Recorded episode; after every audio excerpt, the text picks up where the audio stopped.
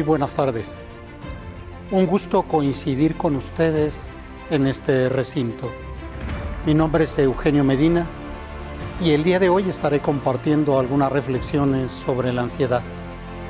Abordaremos la ansiedad desde la parte constitucional, de la parte genética y el funcionamiento del cerebro. La abordaremos también desde la relación del bebé con el cuidador primario y la ansiedad que resulta de situaciones traumáticas que se viven en la vida diaria. La ansiedad, un problema del siglo XXI que causa tanto sufrimiento a las personas y que es necesario revisar a profundidad. Sean todos ustedes bienvenidos. Más que hablar de la ansiedad, me parece importante pensar algo más complejo, las ansiedades. Porque finalmente la ansiedad no es unívoca. La ansiedad no tiene una sola forma de manifestación. Tenemos la presencia de manifestaciones múltiples de la ansiedad. De ahí que podamos hablar de ansiedades más que de ansiedad. Como decía Edgar Morán, la complejidad del ser humano es muy vasta y la complejidad de la ansiedad lo es aún mucho más. Trataré de centrarme en tres elementos fundamentales al momento de abordar la ansiedad. Primero, la etiología de la ansiedad, o diría yo, las diferentes fuentes que dan paso a la ansiedad. Por otro lado, hablaremos de las diferentes manifestaciones de la ansiedad, que tampoco son unívocas. No hay una sola manera de manifestación de la ansiedad.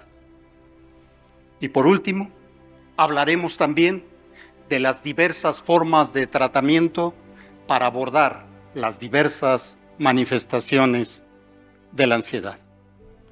Al hacerlo, iré tejiendo tanto lo social, lo contextual, como lo estructural, refiriéndome específicamente a las funciones cerebrales. De esta manera, daremos respuesta más completa a este tema tan vasto de las ansiedades. Alguna vez le preguntaron a un científico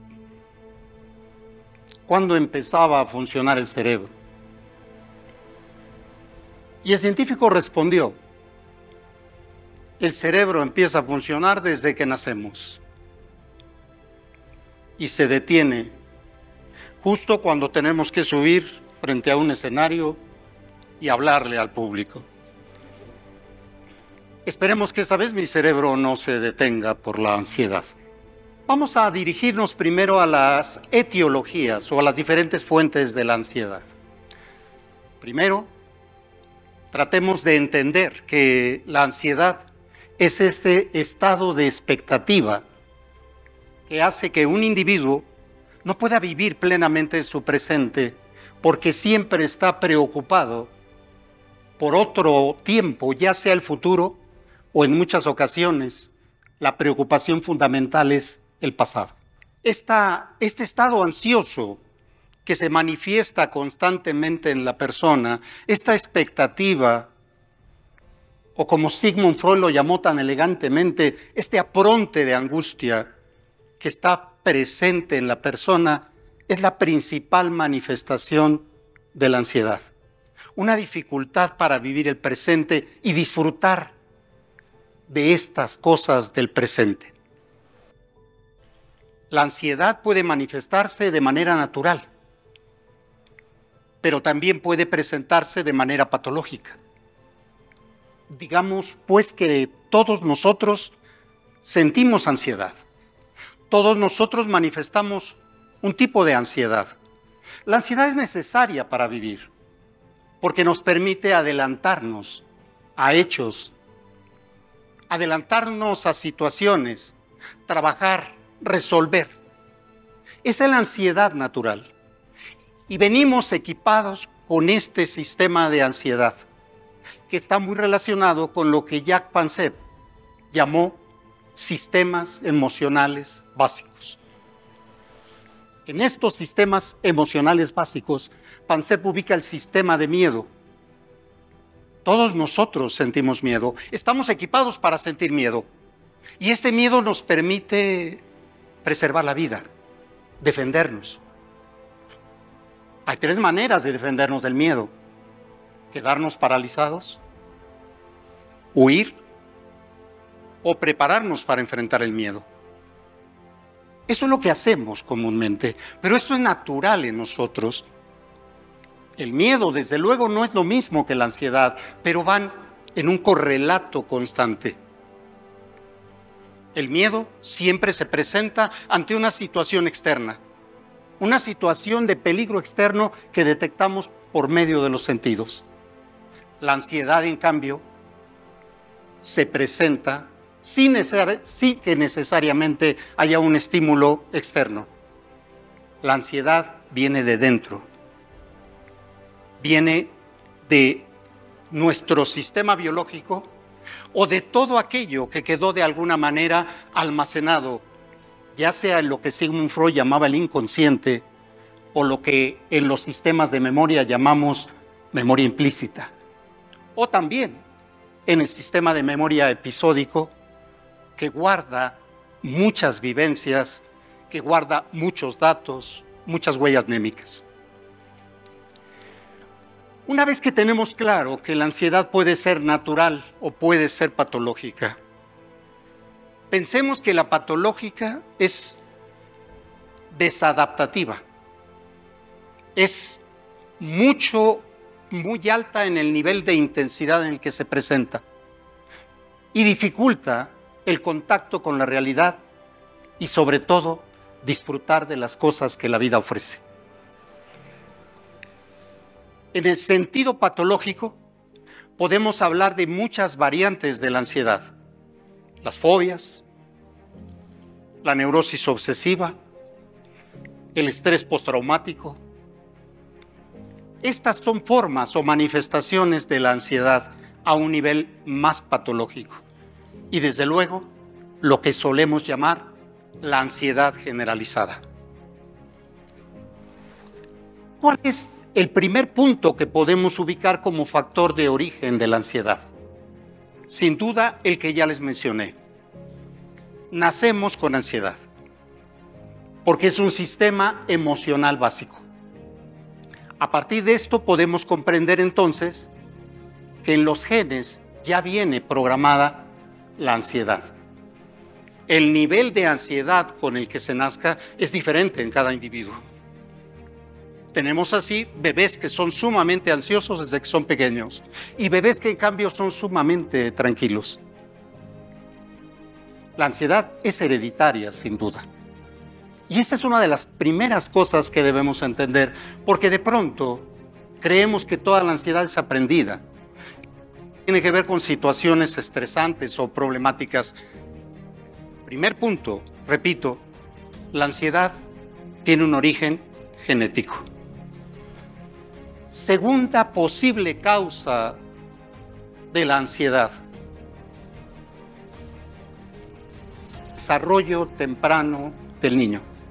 Entendiendo por desarrollo temprano ese primer año, que es fundamental para cualquier criatura.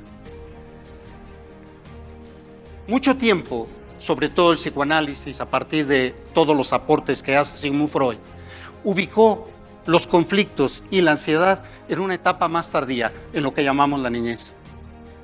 Poco a poco se fue detectando que la ansiedad puede tener sus orígenes en las experiencias tempranas.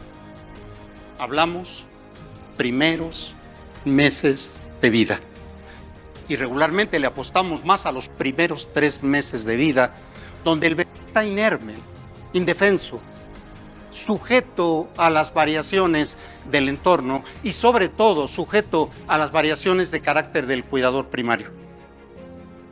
Muchas de las ansiedades que va a manifestar una persona en la vida adulta tienen que ver con este desarrollo temprano, este vínculo con el cuidador si el cuidador es eficiente o como dice Donald Winnicott, si es una madre suficientemente buena, tendremos como resultado una ansiedad baja.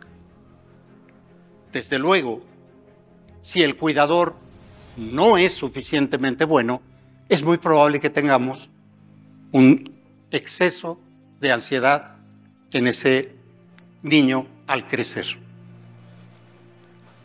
Desde luego, esto es complejo porque aparece la relación entre la ansiedad y los sistemas de memoria. La ansiedad que el bebé vive en esos primeros meses de vida no es una ansiedad que se pueda simbolizar, no es una ansiedad que se pueda llevar al campo de la palabra, es una ansiedad que queda en lo corporal, en lo somático. El niño, el bebé, ese pequeño, aún no tiene lenguaje, aún no ha desarrollado la capacidad simbólica y sus experiencias van a quedar grabadas en el sistema somático, en algo que hoy llamamos memoria implícita.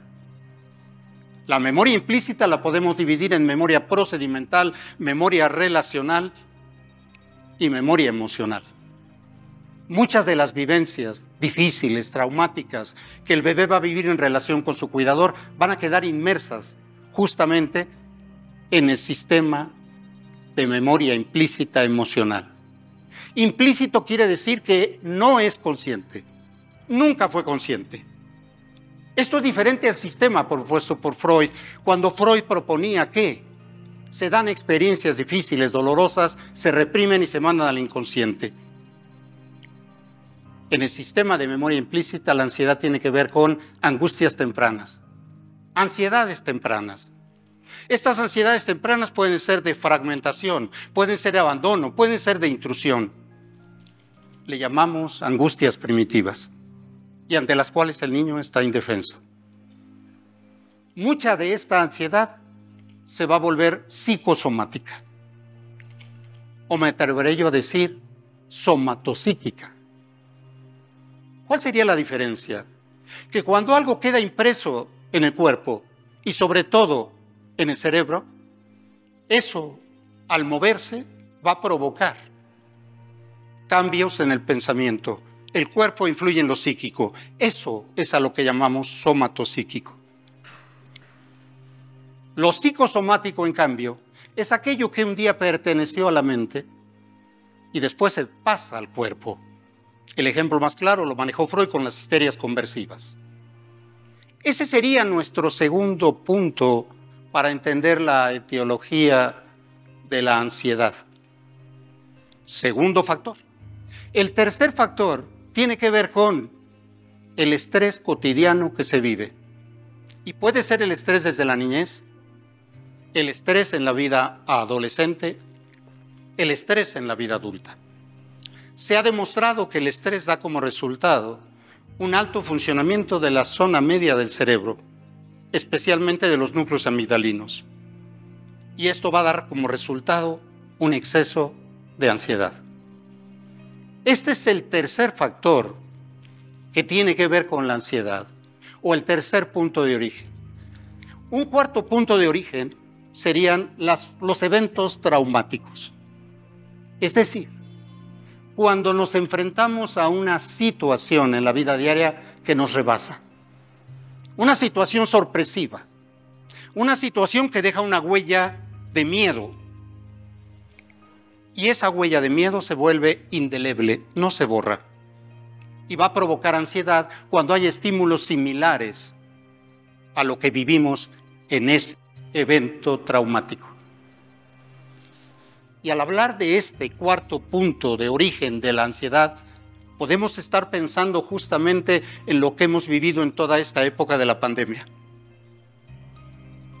Esta situación traumática difícil de verse enfrentado a la enfermedad y todo lo que conllevó a nivel somático y que deja huellas, huellas de miedo de que esto se repita, huellas que se registran. Pero igual podemos hablar de eventos traumáticos como temblores, como asaltos, secuestros. Y todos estos van a dejar huellas enormes de ansiedad. Pensemos entonces en esos cuatro posibles orígenes de la ansiedad. Aunque como decimos a nivel psicoterapéutico, cada persona puede tener un origen distinto. Y no solo hay un factor de origen, hay un conjunto de factores que dan origen a la ansiedad de un individuo. Por eso cuando hablamos de ansiedad hablamos de caso por caso. ¿Qué es la ansiedad para un individuo y qué es la ansiedad para otro? Si me permite, voy a colocar algunos ejemplos. Paciente 1 me relata en la entrevista la dificultad que tiene para controlar la ansiedad. En todo momento se siente nervioso, llega a un punto en el que no puede desarrollar su trabajo porque hay algo dentro que le hace sentir incómodo. No se siente satisfecho con el trabajo, con las relaciones familiares. A la hora que investigo sobre su historia de vida, no hay ningún evento traumático, no hay una situación en la niñez o en la infancia difícil. Y entonces tenemos la conclusión de que esto no fue una ansiedad aprendida o resultado de eventos traumáticos. Cuando le hago la pregunta sobre la ansiedad en su familia, relata a su abuela, su madre y un tío sumamente ansiosos. Y uno puede concluir que la ansiedad de esta persona es sin duda hereditaria. Segundo caso, una paciente que desde que llega y se sienta para iniciar su entrevista, mueve las manos excesivamente, mueve los pies, se enrosca el cabello, de pronto se muerde los dedos y en todo momento está manifestando estos movimientos corporales sin objetivo claro, sin sentido.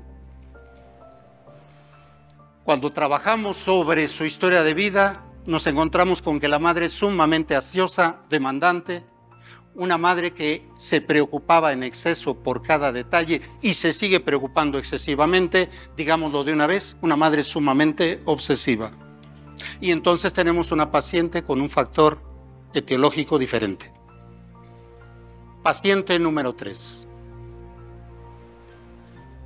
Motivo de consulta, se siente excesivamente ansioso o nervioso, como él le llama, sobre todo cuando empieza a hacer mucho frío. El frío le trae sentimientos de ansiedad, de nerviosismo, empieza a sentir que algo va a pasar y no lo puede controlar. Se le dificulta el trabajo, se le dificultan las relaciones con los demás. En el momento en que hacemos la historia, nos encontramos con que en la pandemia él contrajo el COVID, tuvo fiebres muy altas, sentía que el frío no paraba, no lo podía controlar.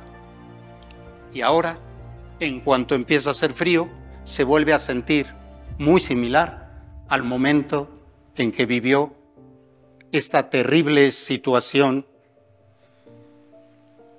de la enfermedad. Con estos ejemplos espero haber ilustrado cómo encontramos diferentes factores etiológicos al momento de pensar la ansiedad. Ahora, si empezamos a pensar la ansiedad desde el punto de vista cerebral, nos encontramos con que hay una parte del cerebro que se encarga justamente de las emociones y entre ellas del miedo. Por tanto, del registro de la ansiedad. Estamos hablando de lo que en mucho tiempo, a partir de los estudios de Paul MacLean, llamamos el cerebro triuno. MacLean hizo una propuesta. El cerebro tiene tres partes. Una parte básica, a la que se llamó reptilínea, una parte medial a la que se le llamó sistema límbico y una parte superior a la que le llamó corteza cerebral. La ansiedad inicia justamente en la parte más baja en eso que él llamó sistema reptilíneo y que hoy conocemos como tallo cerebral. El tallo cerebral es el encargado de percibir todas las sensaciones a través del sistema somático. De ahí pasan al sistema límbico. Y el sistema límbico puede hacerlas llegar a la corteza frontal o puede no hacerlas llegar. Pensemos, para que sea más fácil esto, pensemos el cerebro de MacLean como un edificio de tres pisos como una oficina que funciona, como una empresa. En el piso inferior están los que reciben documentos, los que se encargan de recibir todo lo que hay que trabajar.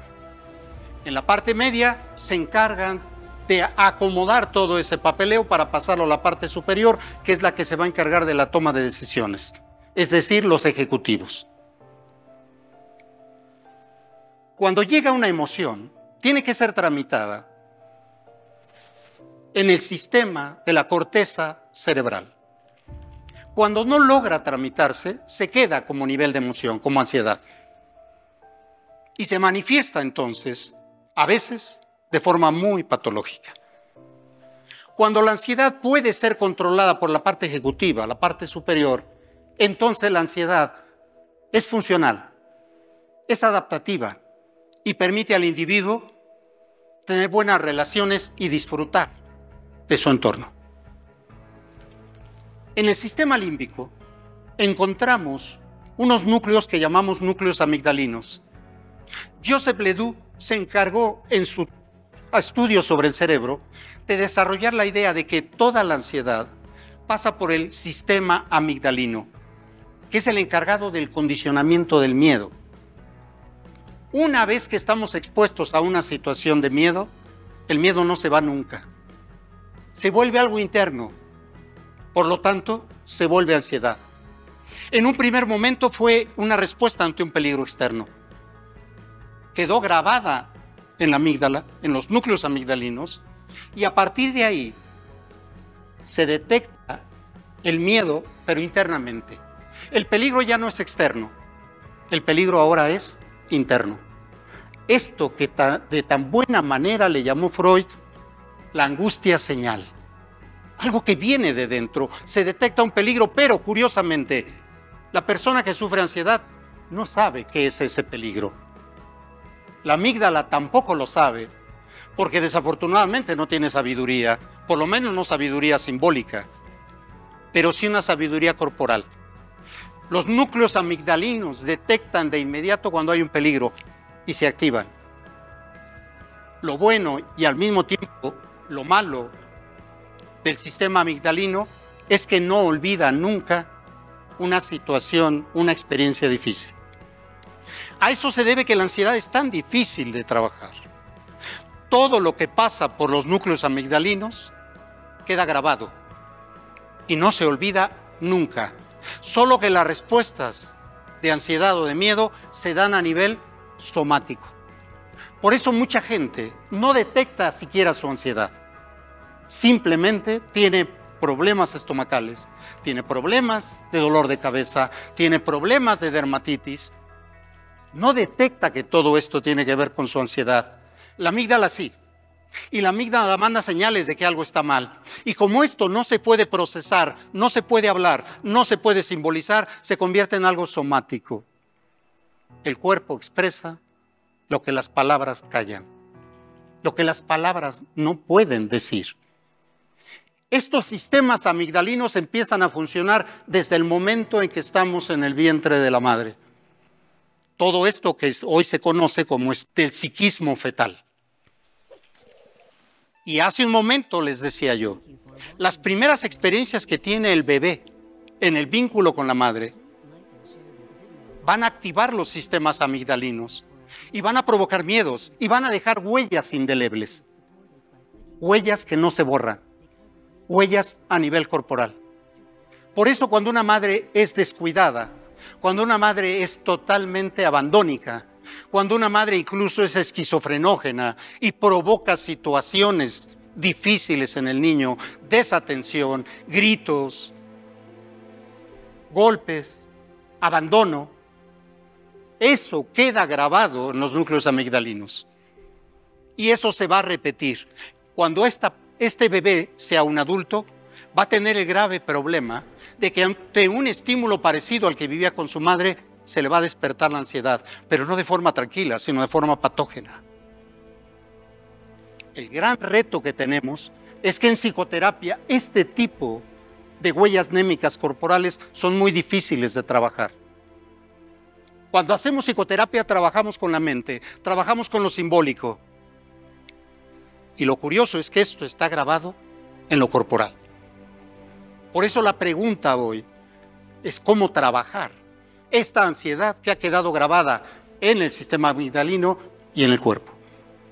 De ahí que sea tan importante voltear los ojos en esta época, en este siglo XXI, al cuidado que tiene la madre o el cuidador primario con el bebé. Un siglo XXI que se ha caracterizado por la existencia de múltiples formas de familia, donde parece que estas múltiples formas de familia han dado como resultado poco cuidado por los bebés, un desinterés por ellos y a veces vivencias traumáticas y totalmente dispersas. Esto va a dejar huellas muy terribles en la ansiedad y se van a manifestar de diferentes formas. Ansiedad de separación, un miedo terrible a separarse, un miedo terrible a que el otro nos abandone. Y eso, ¿dónde se aprendió y dónde se grabó? Justo en los primeros meses de vida. Es una ansiedad que incluso no comprendemos, pero que ahí está y nos está causando estragos ansiedades de fragmentación. Sentir que de pronto me deshago, me desintegro, me desorganizo. ¿Dónde se formó esta ansiedad? En el vínculo temprano con el cuidador primario. Estas ansiedades tempranas son de las más complicadas de trabajar a nivel psicoterapéutico. Y muchos de nosotros las tenemos. Parejas que de pronto no pueden dejar de estarse comunicando. 800 mensajes de WhatsApp al día. ¿Qué hay detrás de esto? Un miedo al abandono. Hay ansiedad. ¿Qué les puedo decir? Si no les contestan rápido, la ansiedad crece. Claro, ya no me quieres. Claro, no me contestas. ¿Quién sabe qué estarás haciendo? Una dificultad para resistir la separación que tiene que ver con esa dificultad que tuvo el bebé para separarse de la madre. Insisto entonces, hay que voltear los ojos hacia eso que estamos haciendo hoy con los bebés. Si tenemos cada vez personas con más ansiedad es porque hemos descuidado mucho el contacto inicial, temprano, con el bebé y tendríamos que recuperar formas de estar con el bebé, pero de una forma suficientemente buena. Por otro lado, está esta ansiedad que se adquiere en otra etapa del desarrollo, en la niñez, por ejemplo, ¿no? Y a ese respecto Freud fue muy enfático. Propuso sistemas o unos periodos del desarrollo libidinal que va desde la etapa narcisista, la oral, la anal, la fálica, la tencia, hasta llegar a la pubertad. Todos los eventos que se vivan difíciles y dolorosos van a causar, decía Freud, puntos de fijación a los cuales regresa el individuo en un intento de resolver. Y esto va a provocar ansiedades. Pero igual, en la vida adulta podemos vivir situaciones traumáticas que condicionan el miedo y que van a dejar ansiedad para toda nuestra vida. Pongamos un ejemplo sencillo que maneja Ledoux en su texto del cerebro emocional. Dice Ledoux, imaginemos que vamos por una calle oscura. De pronto viene hacia nosotros un sujeto corriendo. El sujeto se acerca a nosotros, nos golpea la cabeza y nos roba la bolsa o la cartera. Indudablemente nos vamos a llenar de miedo. Vamos a vivir un evento traumático la próxima vez que caminemos por una calle oscura o que veamos a una persona corriendo hacia nosotros, se activará inmediatamente el sistema de miedo, los núcleos amigdalinos, y empezaremos a sentir ansiedad, mucha ansiedad. El gran problema de esto, a lo que Ledoux llama condicionamiento del miedo, es que no quedamos condicionados solo a sentir miedo hacia el sujeto que viene corriendo, sino a todo el contexto que había en el momento en que vemos al sujeto corriendo y en el momento en que llega a nosotros. De tal manera que todos los elementos que hayan en ese evento, desde la calle oscura, el sujeto corriendo, lo que yo pensaba en ese momento o lo que había en el entorno, después van a ser elementos que nos provocan la ansiedad. Por eso la ansiedad es imperceptible Y por eso le llamamos ansiedad difusa o generalizada, porque no entendemos de dónde viene, pero el sistema amigdalino sí sabe de dónde. Detecta inmediatamente una señal de peligro de algo que ya vivió y que no va a olvidar. Puede ser que el miedo no quede grabado a la persona que venía corriendo. Puede ser que quede a las calles oscuras y puede ser que si no se atiende desarrolle incluso, incluso una fobia. O puede dar paso a lo que llamamos un estrés postraumático. Más grave aún, puede dar paso a que más adelante, de manera totalmente inoportuna e inesperada, tengamos un ataque de pánico. Es decir, en algún momento que volvamos a estar en una calle oscura y sin motivo alguno, empezamos a sentir cómo el corazón palpita, cómo sentimos esa sensación de desmayo y la sensación de querer correr sin saber por qué ni para dónde. Sin control. Esto es lo grave, por decirlo así, con respecto a todo este origen de la ansiedad. Sus manifestaciones las manifestaciones también son muy variadas. les ponía el ejemplo en los pacientes. Hay mucha gente que manifiesta la ansiedad en los movimientos. Las personas que no pueden estar, que se mueven, se rascan, se agitan, todo el tiempo necesitan estar moviéndose, todo el tiempo necesitan estar haciendo algo. Esto es una manera de manifestación de la ansiedad y es muy visible para nosotros. En cuanto vemos a una persona que se muerde las uñas, que se truena los dedos, que mueve los pies, como si tuviera un tic ahí nervioso extraño, estamos pensando que tiene ansiedad. Pero esa ansiedad es visible. La otra no tiene que ver con lo tiene que ver con lo mental. Pensamientos obsesivos, rumiantes, pensamientos que no se van. Lo triste del caso es que son pensamientos catastróficos siempre. Me decía una paciente que estaba inscrita para un evento deportivo, una carrera, un maratón. Es que siento que voy a fallar en el maratón. Es que siento que algo me va a pasar. Es que siento que no voy a poder terminar. Era una paciente que estaba yendo a terapia conmigo, que fue con el nutriólogo, que tenía un entrenador, que fue con el médico y sabía que estaba en perfectas condiciones, pero sentía que algo le iba a pasar en el maratón. Esta es otra forma de manifestarse la ansiedad. Pensamientos obsesivos y rumiantes que solo se calman cuando hacemos algún acto ritualista. Persignarnos para evadir al demonio de la ansiedad. O hacer cualquier otro acto ritual que nos salve de sentir ese nerviosismo y esa dificultad para enfrentarnos a la vida. En casos más graves, la ansiedad no solo se manifiesta con estos movimientos corporales. Les decía hace un momento, una dermatitis atópica es ansiedad. Pero es ansiedad que no se puede pensar y pasa directamente al cuerpo. Si ustedes me permiten hacer una generalización, es muy probable que un paciente que tenga dermatitis atópica tuvo una situación de vida cuando era bebé sumamente complicada con la madre de abandono, de gritos, de crueldad, de maltrato, de olvido. Y el bebé lo único que podía hacer a sus dos meses de vida ante los maltratos, el abandono, la falta de cuidados, era llorar, llorar hasta enrojecerse. Y su cuerpecito parecía que iba a desarmarse y a morir. En la vida adulta, el cuerpo que se llena de dermatitis es como aquel cuerpo de bebé que enrojece.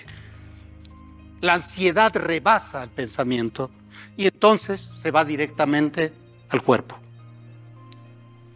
Muchas de las enfermedades que están relacionadas con la cabeza, el estómago, la piel, son efecto de ansiedad que se pasa directamente al cuerpo, que no se puede pensar.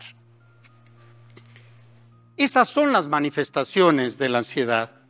Ya en casos más patógenos, estamos hablando de personas que todo el tiempo están disfuncionales, que todo el tiempo sienten celotipia, sienten paranoia, sienten que alguien les va a hacer daño y andan escondiéndose de toda aquella situación que les puede provocar alegría porque al mismo tiempo les puede desorganizar. Este es el otro factor tan interesante de la ansiedad y la otra manifestación. El DSM5 hace una clasificación muy interesante de todo esto y da los indicadores precisos de esto que llamaríamos ansiedad generalizada, trastorno de ansiedad generalizada. Ante este panorama tan difícil, ¿qué es lo que podemos tener como alternativas? ¿Qué alternativas tenemos para solucionar la ansiedad? Primero, partir.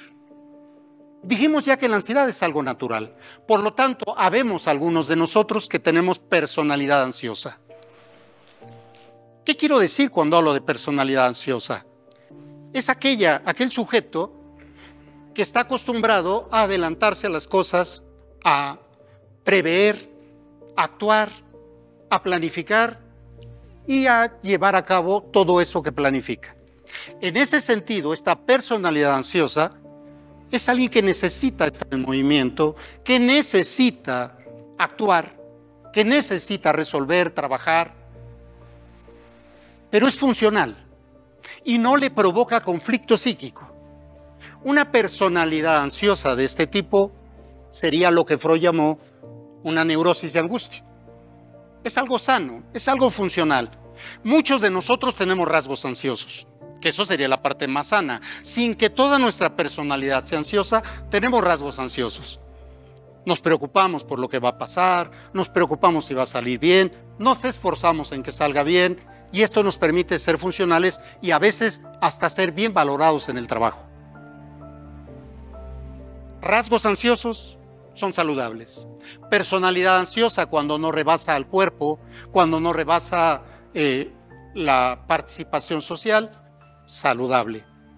El problema empieza cuando la ansiedad rebasa al cuerpo cuando la ansiedad causa insatisfacción, cuando la ansiedad causa disfuncionalidad y cuando la ansiedad nos crea conflictos sociales, conflictos de pareja, dificultades laborales, ahí empieza el problema grave. Lo resumo así para poder abordar qué alternativas tenemos ante la ansiedad. ¿Qué podemos hacer con la ansiedad? ¿Tiene cura la ansiedad? ¿Se puede quitar la ansiedad? Si me van siguiendo en esta serie de reflexiones, debemos tener claro una cosa, la ansiedad no se puede quitar, porque forma parte de los sistemas emocionales básicos, porque nos sirve para defendernos en la vida. Por lo tanto, la ansiedad no es algo que podamos quitarnos. Jamás como terapeutas hagan la promesa de quitarle la ansiedad a su paciente. Eso no es posible. Cuando una persona tiene un, nivel de ansiedad que le rebasa, la idea es que vamos a ayudarle al paciente a detectar su ansiedad, a controlarla y a canalizarla hacia actividades que le permitan disminuir el conflicto y que sean socialmente productivas. Esa es la primera cuestión. Alguna vez se hizo un experimento con monos donde se les quitó el núcleo amigdalino y perdieron el miedo y perdieron la ansiedad. Pero eso los dejó expuestos a todo tipo de peligro. Por lo tanto, la ansiedad no se quita. Eso es lo primero. La ansiedad se controla, la ansiedad se canaliza y el paciente debe aprender a detectar su ansiedad. ¿Cómo podemos hacer cuando la personalidad es ansiosa o los rasgos son ansiosos? Cuando es algo más cercano a lo sano, podemos ayudar a la ansiedad con el ejercicio, por ejemplo. El ejercicio permite que se segreguen sustancias que favorecen un estado de ánimo más estable, menos ansioso. Primera alternativa, el ejercicio para disminuir la ansiedad. Insisto, cuando la ansiedad no es algo que nos rebasa. Segundo, la alimentación. Mucha de nuestra ansiedad tiene que ver con lo que comemos. Lo que comemos produce sustancias químicas, el cerebro trabaja con sustancias químicas. Cuando comemos cosas que alteran nuestro sistema nervioso, desde luego que va a haber ansiedad. Por eso, una persona que padece de ansiedad debe evitar el café, debe evitar bebidas energéticas, debe evitar dulces en exceso, chocolates, porque si no, de todos modos la ansiedad va a estar ahí y va a estar fomentada. Es una recomendación que se hace, por ejemplo, a las personas que tienen hijos con TDAH, trastorno por déficit de atención e hiperactividad. Evitar que consuman ese tipo de cosas y llevar una alimentación mucho más sana. Tercer punto, cuando la ansiedad no es exagerada, tenemos el sistema de relajación y respiración. Respirar permite que el sistema cerebral empiece a funcionar de una manera totalmente diferente. El cerebro está alterado, está trabajando a una velocidad excesiva. Cuando empezamos a respirar de una manera diferente, el cerebro empieza a entrar en calma, el sistema nervioso se estabiliza, la ansiedad disminuye. Hay diversas técnicas de respiración que permiten relajar. Desde esa técnica muy conocida de cuatro ciclos de cuatro, desde esa técnica de relación profunda con conteo regresivo, técnica de respiración con el estómago en lugar de respirar con el pecho. Cada técnica de, relajación es muy útil. Respirar ayuda a una persona que tiene síntomas ansiosos a bajar la ansiedad. Insisto, siempre y cuando la ansiedad no sea patológica. Porque si la ansiedad es patológica, es decir, si el cerebro está sumamente alterado, si el sistema dopaminérgico está muy alterado, la respiración no le va a ayudar al paciente. Por eso vamos empezando desde lo más simple a lo más complejo. Cuando la situación es más compleja es cuando decidimos que el paciente debe trabajar por medio de psicoterapia Cualquier psicoterapia es buena para trabajar la ansiedad, siempre y cuando se haga profesionalmente, con profesionalismo, con dedicación. Puede servir una psicoterapia cognitivo-conductual que apunta justamente al aprendizaje de todas esas cosas o todos esos pensamientos que fueron convertidos en factores de ansiedad. Y entonces el sistema cognitivo-conductual permite reflexionar sobre formas de pensamiento, sobre estereotipos y modificar los pensamientos. Se puede trabajar también con hipnosis. La hipnosis que puede ir un poco más profundo y puede ir a lo somático, trabajar las partes más olvidadas de la persona trabajar un poco más con el sistema límbico, con el sistema medial, se puede hacer por medio de la hipnosis.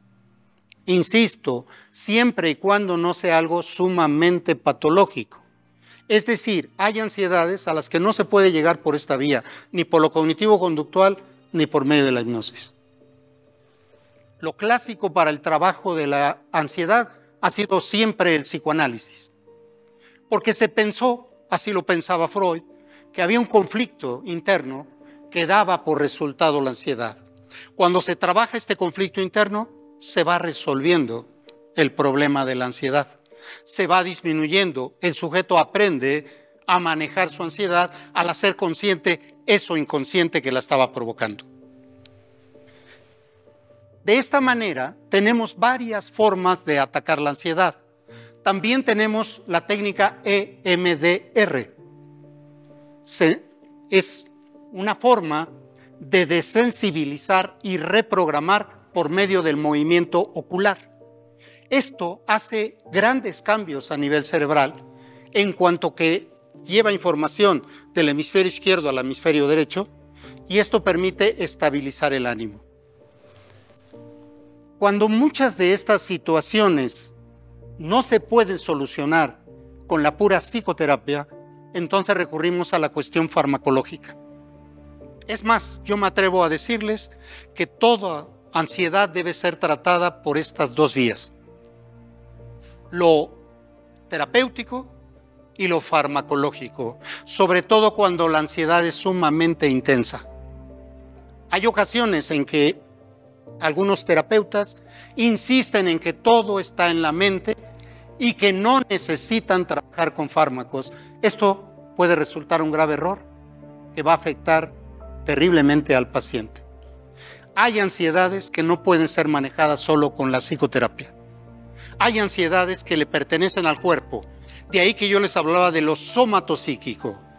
Cuando el cuerpo está disfuncionando, cuando hay una falla a nivel cerebral, no porque haya un deterioro, no porque haya eh, una falla anatómica en el cerebro, sino porque hay una baja producción o una demasiada producción de un químico, entonces esto solo se regula a través de otro químico. Y por eso es tan importante que cuando tenemos un sujeto en terapia o cuando tenemos un familiar que lo vemos sumamente ansioso, lo recomendable es que se atienda terapéuticamente, pero al mismo tiempo que lleve una asistencia farmacológica. La mayor parte de los antidepresivos funcionan muy bien para disminuir la ansiedad, porque recuerden, la ansiedad siempre va acompañada de la depresión. No hay ansiedad sin depresión y no hay depresión sin ansiedad. Hay mucho éxito con la fluoxetina, hay mucho éxito con la sertralina y también se trabaja con benzodiazepinas se trabaja con clonazepam, lorazepam y se baja mucho la actividad cerebral. Insisto, cuando esto es patológico, cuando son cuestiones disfuncionales de una personalidad depresiva que tiene la capacidad de simbolizar su ansiedad, no es necesario el fármaco. El fármaco es necesario cuando entramos en la cuestión patológica. Recordemos, no somos cerebro y mente por separado, como propuso hace mucho tiempo la filosofía platónica al dividir mente y cuerpo. Somos mente y cuerpo. Lo que le pase a la mente afecta al cuerpo, entendiendo por cuerpo el cerebro. Y lo que le pasa al cerebro afecta a la mente. De tal manera que cuando elijamos trabajar la ansiedad, tenemos que pensar que al estar trabajando con la mente vamos a hacer cambios a nivel cerebral y que a veces se necesita que los cambios se hagan a nivel cerebral por medio del fármaco para de esta manera lograr cambios a nivel mental. La ansiedad hoy en día se ha incrementado bastante y mucha de esta ansiedad tiene que ver con eventos traumáticos, como lo que vivimos durante la pandemia, con fuertes pérdidas, con la enfermedad quien la sufrió, y todo esto nos pone ante situaciones de ansiedad difíciles de controlar. Mucha gente presenta ansiedad en todo tipo de actividad que realiza. No puede permanecer demasiado tiempo en un lugar porque ya está pensando en lo que va a hacer después. Esto es parte de lo que vivimos día a día. La idea fundamental es que nosotros reflexionemos sobre la ansiedad, la aprendamos a detectar y entendamos que es un problema bastante fuerte a nivel de salud mental. Desde inicios del siglo se dijo que nuestro siglo era el siglo de la depresión y de la ansiedad y la pandemia vino a incrementarlo. Espero que estas reflexiones nos ayuden a tener mucho más claro lo que está sucediendo con nosotros a nivel de ansiedad, nos permita detectar la ansiedad nuestra, la de nuestros familiares y tratarla de la manera más adecuada. Ese legado que tenemos para las generaciones del presente y del futuro, ayudarles a resolver esta fuerte problemática de la ansiedad. Muchas gracias por su presencia y espero que estas reflexiones les ayuden a tener una mejor vida. Muchas gracias por su atención y su asistencia.